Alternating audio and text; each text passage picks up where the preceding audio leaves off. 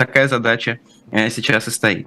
Давай э, скажем, что мы сейчас будем говорить о мобилизации с юридической точки зрения уже, э, о том, как это все происходит сейчас фактически, о том, какие бумаги люди получают и, и что им в этой ситуации делать. С нами на связи будет Иван Павлов. Я надеюсь, что он буквально там через несколько секунд к нам присоединится. Тебе там должно быть видно, подключается он или нет. Да, да кажется, конечно. уже подключается. Э, и мы э, видим Ивана Павлова, но пока еще не слышим, а теперь уже и слышим. Доброе утро. Доброе утро. Здравствуйте. Иван, а, вот а, прошли первые несколько часов, 48 часов прошли, да? А, мы видим, какие документы людям приходят. На ваш взгляд, вот команда административная система была к этому го- готова заранее, или это вот сейчас происходит на наших глазах? Ну, слушайте, все зависит от масштабов. Если, конечно, речь идет о 300 тысячах человек, то я думаю, что с этой задачей, э, наверное, справиться и к ней были готовы. Если объемы несколько выше, да, а они могут увеличиваться, как вы понимаете, вот этот вот секретный ДСПшный пункт, который есть в указе, ведь он для чего введен? Э, для того, чтобы иметь возможность уже теперь совершенно непрозрачными процедурами, да, то есть э, мы даже не будем знать об этом, что указ президента, например, новый указ какой-то появится, который будет вносить изменения вот именно в этот секретный, неопубликованный пункт. И, соответственно, будет увеличивать э, количество лиц, подлежащих э, призыву в ходе мобилизации. Вот вот к вот этому могут сейчас быть не готовы. Но опять-таки, вы понимаете, что все зависит от того, как действительно будет э, население реагировать. Если население будет э, относиться терпимо к вот этому, да, то, соответственно, объемы будут нарастать. Если э, население будет демонстрировать протест или саботаж, то, ну, наверное, будут приняты какие-то э, скорректированные решения. Но сейчас, сейчас, вот к первоначальной волне мобилизации, можно сказать, что органы власти готовы. А по поводу как раз э, того, кто попадает и не попадает э, под эту мобилизацию. Все начали смотреть таблички, все заглядывают в свои а, военные билеты. А, насколько мобилизация, на ваш взгляд, действительно проходит строго по вот этим графикам? Или на самом деле берут все? Да нет, конечно, не может проходить она ни, ни по каким графикам. Если спускается разнарядка, как вы думаете, как будет, так сказать, там чиновник на, на месте выполнять эту цифру? Да? 100 человек ему надо найти. Ну, прошелся он там по списку из первой очереди кого-то отобрал. Э, ясно, что не всех набрал, да, но желание есть заглянуть во вторую очередь, да. Поэтому будут брать до тех, кого будут дотягиваться. Да? И на этом пути, конечно, очень много будет нарушений, к этому надо быть готовым. У нас, в общем-то, и в более вегетарианские времена к право, правоприменение страдало от всяких нарушений, да, то есть отклонения были всегда. Ну а вот в этих в экстренных условиях, когда надо быстро-быстро выполнить этот план, причем ну, за, за этим следят все от низа до верху, поэтому, конечно, нарушения будут, и будут хватать еще и тех, кто отсрочку будет иметь там, да, или кто, кто освобожден должен быть от мобилизации. Будут и такие случаи, потому что, ну, вот Такие случаи есть и в нормальной жизни, когда идет, э, так сказать, вот призыв э, обычных срочников, и то хватают там и одноруких, и одноногих, извините, да. Но здесь ясно, что провозглашены те критерии, которые как бы э, вот, представляют идеальную картину. Ну, ясно, что хотелось бы, да, хотелось бы там Министерству обороны, чтобы действительно набирали специалистов, которые реально могут пригодиться в ходе военных действий. Но мы же понимаем, что 300 тысяч э, не наберут тех, ведь, ведь ветер, то есть их не существует просто 300 тысяч ветеранов, которые имеют опыт там боевых, опыт, действий. участия в боевых действиях, да. Просто их такого количества нет, поэтому придется набирать ну, в конце концов, используя критерий, критерий кого попало.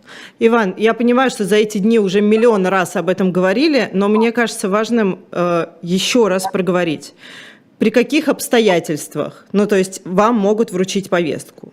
Как это происходит? И если, например, вам кинули повестку только в почтовый ящик, то какие действия можно и нужно предпринять? Понимаете, как я адвокат, я не могу, как бы вот, скажем так, ориентировать людей на нарушение закона, да, и рассказывать им, как Нет, обходить. Нет, не обходить, а что вы должны сделать и что вы можете не сделать. Да, государство в данном случае, да, вот обязано подтвердить документально, что повестка вам вручена. Если документальных подтверждений таких нет, ну, значит, она исключена. Документально это значит, что вам принесли, отдали в руки, и вы под, э, расписались. И вы должны подписать. Причем, давайте так, подписать причем, да, и чтобы подпись, которую вы поставите, была реально ваша, да, ну, угу. и почерк, чтобы там был ваш да, это уже потом будут разбираться, так сказать, там экспертизы проводить. Ваш почерк, не ваш почерк, ваша подпись, не ваша подпись. Это я уже так говорю, так сказать, э, потому что не могу сказать речь. Вот. А, повестка в почтовом ящике, ну, как бы это ни о чем, потому что там есть, э, к повестке прилагается еще и корешок, где вы должны как раз эту подпись свою, э, свидетельствующую о вручении этой повестки, поставить. Вот. Ну, ясно, что есть другие случаи, там есть мобилизационные предписания, которые уже вклеены в ваш военный билет, да, и уже там точно сказано, там не нужно уже получать никаких э, повесток, там в этом мобилизационном предписании сказано, когда вам после объявления мобилизации, да, после вот 9 часов 21 числа, э, когда и куда вам надо прибыть. Угу. Здесь уже ничего не денешься, потому что никуда не денешься, здесь ты уже получил это, да. Э, но есть административная ответственность, да, за неявку без уважительных причин. Э, это, по-моему, От... штраф до 3000 рублей. От 500 до 3000 угу. рублей. Ну, вот как бы тоже есть э, как бы такие положения, которые предоставляют человеку выбор, либо явиться, либо быть подвергнутым административной ответственности. Да? А вот эти вот истории, которые мы видели за последние два дня, что полиция ловит в метро, подходит на улице и прямо при вас заполняет, это как это объясняется? Это нормально, кстати. Это, это нормально, повестку можно вручить где угодно, а, ее можно вручить по месту жительства, ее, ее кстати, могут э, обязать и вашего работодателя э, российского, да, э, значит, обеспечить обеспечить вручение вам, потому что в соответствии с законом о мобилизации работодатели да, обязаны угу. оказывать действия э, значит, по вот этим мобилизационным мероприятиям, в том числе оказывать э, содействие во вручении повесток. То есть э, от работодателя тоже можете ждать. Ну, и, разумеется, работодатель – это место там, работы, место учебы. Угу. Там, где вы учитесь, тоже могут вас подкараулить и вручить эту повестку. Да, нет, где угодно, в метро. Да, просто с другой стороны, конечно, сейчас э, пытаются прийти как бы вот к тем профильным, э, уже точно известно, что вот он годен там, да, э, к военной службе, да, потому что ловить таким вот случайным способом у станции метро э, лиц, которые могут там отвечать каким-то критериям, да, все-таки критерии есть там, да, надо медицинскую комиссию точно проходить будет, mm-hmm. да, вот. И это тоже малоэффективно. Но это не значит, что такого не будет. Будет, будет. Мало того, вот сейчас вот есть правило да, э, в законе о том, что лица, подлежащие призыву, стоящие там на войне, воинском учете, они вообще не имеют права, то есть им запрещено покидать место жительства сейчас. Но власть к этому просто оказалась немножечко не готова, и вот ну, как-то так еще, по-моему, стесняется еще сказать, что нет, сидите, сидите дома, никуда, по крайней мере, свой населенный пункт не покидайте. Да? Ну, это дело и, времени, Границы все равно пока открыты, действительно, да, на трассах пока нет никаких блокпостов. Но вот я вангую, что в ближайшее время, в ближайшее время ситуация может поменяться, да, и потому что, ну, э, когда власть поймет, что существует просто, ну, ну как бы утечка идет, да, и э, люди уезжают просто от этого, власть эти э, лазейки все прикроет, то есть ведет э, какую-нибудь ответственность э, за покидание места жительства, и прямо на границе будут разворачивать там либо административная ответственность будет какая-то, либо уголовная ответственность, это уже в зависимости от там репрессивных пожеланий властей. Вот. Но транспортные компании тоже могут перестать сейчас продавать билеты лицам без разрешительных документов. По крайней мере, эти угу. разрешительные документы, которые военкоматы должны выдавать, э, могут, могут требовать. Угу. Блокпосты опять-таки на трассах, да, чтобы, так сказать, вот проверять э, эти документы у лиц, у лиц, находящихся в автотранспорте тоже это все как бы такая ближайшая реальная перспектива. Причем это даже уже речь не о неделях, а о днях, скорее всего. Ну да. Да, ну вот, Иван, а, давайте просто поймем. А, есть большая категория людей, которые, которые офицеры, а, которые там дослужились чаще всего там, до капитанов-майоров, да, и ушли в запас, и много лет не выходили на связь со своими, значит, родными вооруженными силами. Им сейчас по 50-60 лет. Им стоит беспокоиться?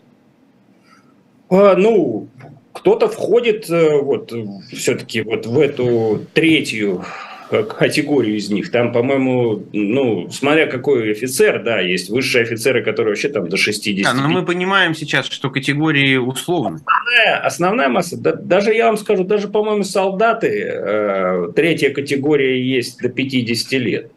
Э, солдаты, матросы, э, мичманы, значит, прапорщики и так далее. Вот. Поэтому э, есть уже случаи, я видел в сети, так сказать, коллеги размещали повестки лицам, которым за 50, нормально, то есть это, ну, это в рамках тех трех разрядов, которые, значит, в отношении которых мобилизация вполне себе предусмотрена. Иван, тогда давайте вот что поймем. Неважно, солдат, офицер, а может быть тут есть разница, и вы нам ее объясните. Человек не хочет мобилизовываться, но хочет при этом все сделать по закону. Что ему делать? Вы поймите, что сейчас ориентироваться на закон просто нельзя закон настолько как бы динамичный. Страшно слышать такое от адвоката, простите. К сожалению, к сожалению, вы это слышите от меня, да. Ну, он и раньше-то, в общем, э, в такие более спокойные времена действовал чисто условно, да. А, а сейчас, ну, как бы, тем более с той э, с той скоростью, которой наш законодатель меняет этот закон, ориентироваться на вот текущий закон, ну, просто бесполезно. Да? Тем более я вам сейчас привел пример, да, когда даже вот репрессивный закон ну, ну, не действует. Вот закон, который запрещает покидать место жительства лицам, подлежащим призыву в ходе мобилизации. Да, он не действует. Поэтому э, только на закон ориентироваться, наверное, сейчас неправильно. Э, вот на есть инстинкт сейчас самосохранения возможно... надо ориентироваться сейчас. Вот. Инстинкт самосохранения о чем говорит? Есть возможность сейчас уехать, да, пока, да. Ну вот тем лицам, которым просто, э, которые считают, что они не, не имеют права участвовать в этом, да, не должны участвовать в этом. Да, у них есть сейчас возможность уехать и просто хотя бы, ну, что называется, вот выехать и, и, и уже какие-то более долгосрочные решения принимать уже из другого места, там из того места, где их не могут достать э, сотрудники военкомата. Иван, вот мы вчера э, видели, э, даже читали, наверное, тысячи сообщений, как люди, э, людей на стойках, э, господи, регистрации э, на паспортном контроле отводят в сторону, проводят какие-то беседы, расспрашивают. А как вот это вот может происходить? То есть там тоже могут вручить повестку? Или там должны быть какие-то специальные люди, которые будут вручать повестку? Или как, как вот в этих местах это происходит? Я думаю, это в таком пилотно-тестовом режиме э, как раз отрабатывают то, как, как это будет будет работать дальше, после того, как ведут э, действительно ограни... факта ограничения на запрет по э, значит, покиданию места жительства – и там действительно будут, будут сидеть сотрудники военкоматов, э, которые будут там отслеживать вместе с сотрудниками, при поддержке сотрудников органов внутренних дел, сотрудников транспортных компаний, которые должны им оказывать, опять-таки, в силу закона, содействие да, вот, в мобилизационных мероприятиях, в организации и в реализации их.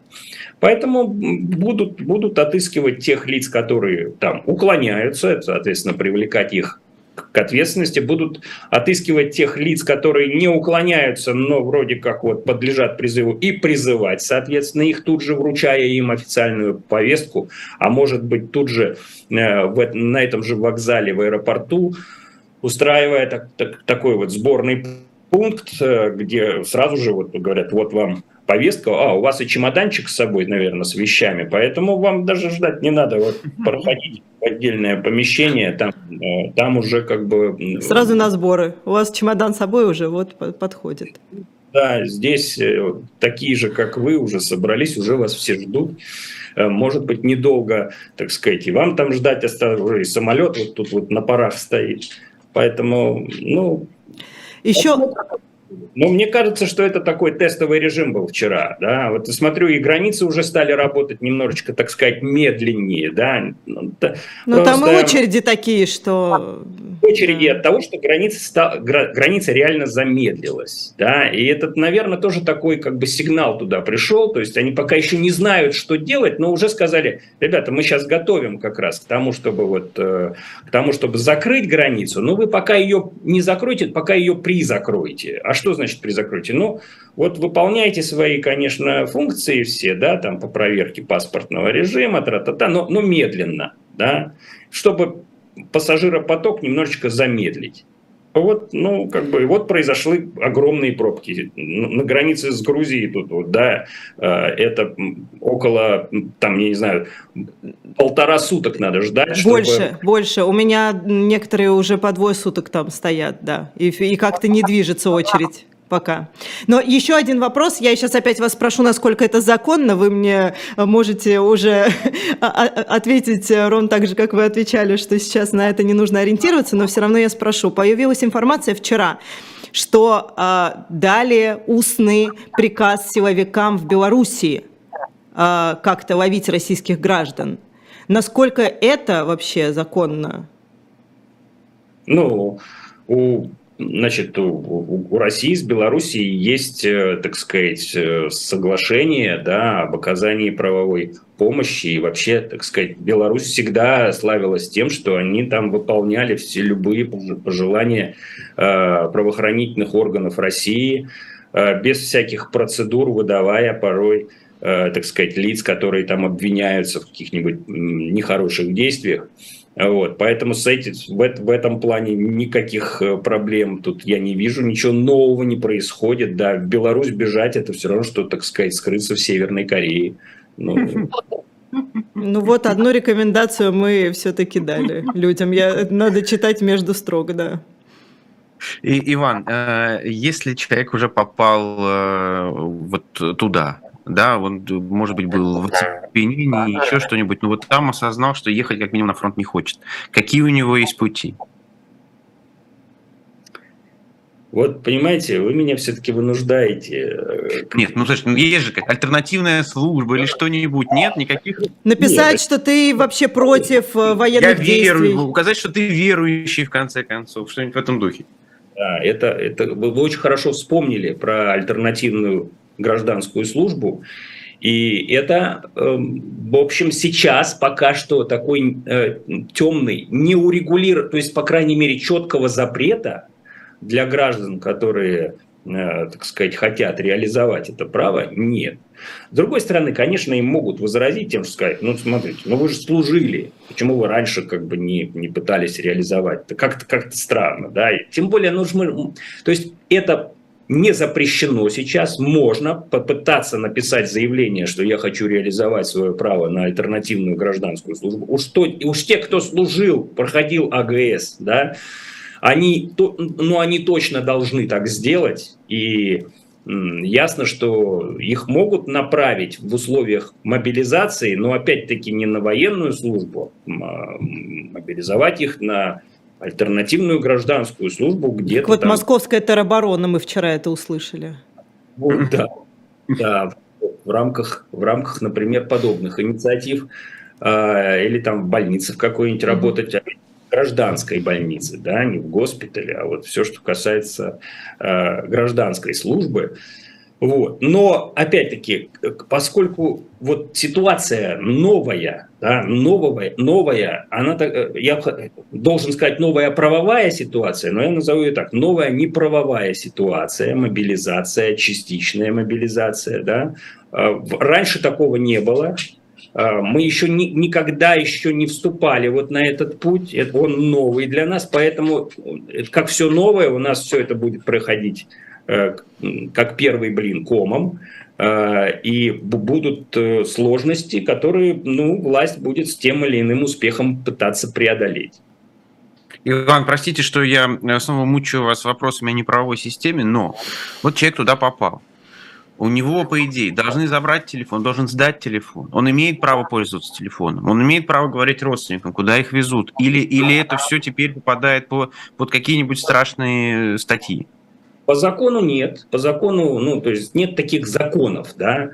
Другой вопрос, что как, э, как он должен поступать, когда ему поступит приказ, да, а, который будет, э, так сказать, основан на каких-нибудь секретных инструкциях о защите, так сказать, там. Мы же знаем, что ну, куча есть всяких э, секретных инструкций, которые э, обеспечивают режим секретности сам по себе. Да? Ну, например, вот ему скажут, вы заходите на территорию режимного объекта какого-то, угу. войскового, да? поэтому вы должны сдать свой телефон. Да? Даже адвокаты, когда заходят там на территорию Э, некоторых э, правоохранительных органов, да, например, на территорию там, ФСБ, отдела ФСБ или там Следственного управления ФСБ, их заставляют сдавать телефоны. Когда они заходят в следственный изолятор, их заставляют сдавать телефоны. Да? И, на, и на территории вот этих вот э, режимных объектов они не имеют права пользоваться своими средствами связи, в том числе, так сказать, не только звонить, но и фотографировать, соответственно, снимать вот. Э, то же самое будет и... То есть здесь все зависит от того, как, как все это будет происходить. Я уже в сети видел, как э, люди, которых призвали, вот в ходе движи, там автобус куда-то едет, они там останавливаются, снимают друг друга, распивают алкогольные напитки, опять, так сказать, друг друга чем могут, да, э, и снимают все это на видео, то есть снимают видеоролики на свой телефон. То есть телефоны вроде как не отбирают. Ну, я допускаю, что у кого-то будут отбирать. Угу.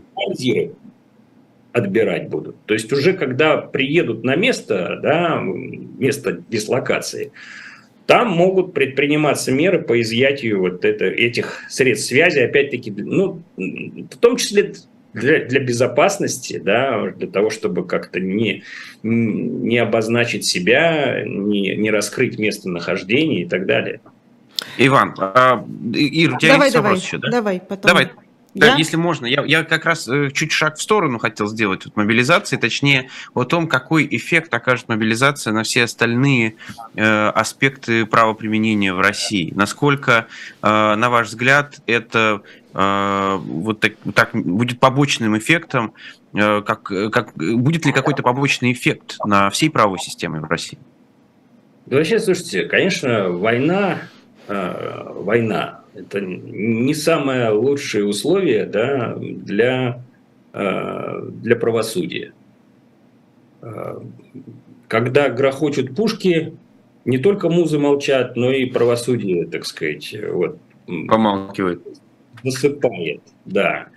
И все суды уже у нас как бы вот, я, я просто чувствую это, да, я чувствую, как, как меняется вообще вектор, да. Ну, он и раньше был, я говорю, не очень таким, э, э, не совсем обнадеживающим э, адвокатов, да, то теперь это он превратился полностью в репрессивный, все суды стали такими трибуналами, реальными трибуналами, да, которые вот работают в военное время, штампуют, штампуют приговоры.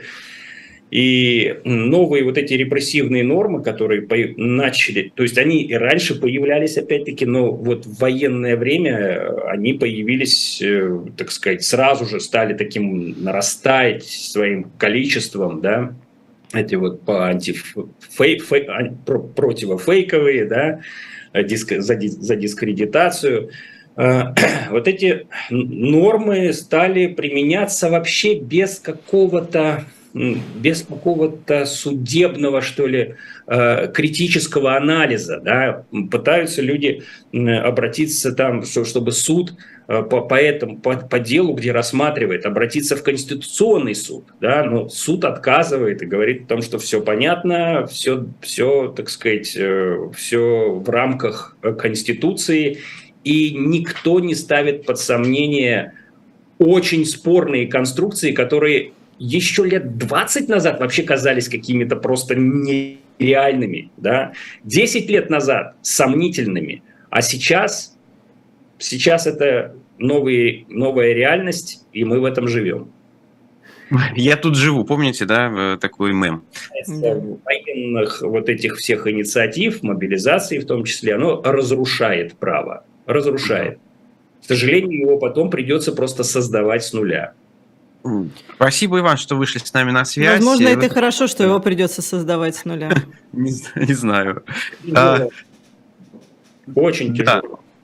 Дорогой Иван, если раньше да, если раньше вы собирались с коллегами из других регионов, может быть, из каких-то э, западных стран делились опытом, э, то теперь, наверное, надо проводить семинары с э, адвокатами из ЛНР, ДНР, так называемых, для того, чтобы перенимать опыт работы э, в таких условиях, потому что, как некоторые шутят, это не Россия присоединяет их, а они присоединяют Россию сейчас. Будем надеяться, что будем сотрудничать с украинскими адвокатами, э, как и раньше мы это делали, и даже на тех территориях, которые угу. сейчас называются несколько иначе. Вот так. Спасибо, Спасибо большое, огромное. Иван, что, да, что вышли на связь, ответили на вопросы. Спасибо. Я почему так сказал, да, про ЛНР, ДНР, потому что на инсайдере вышел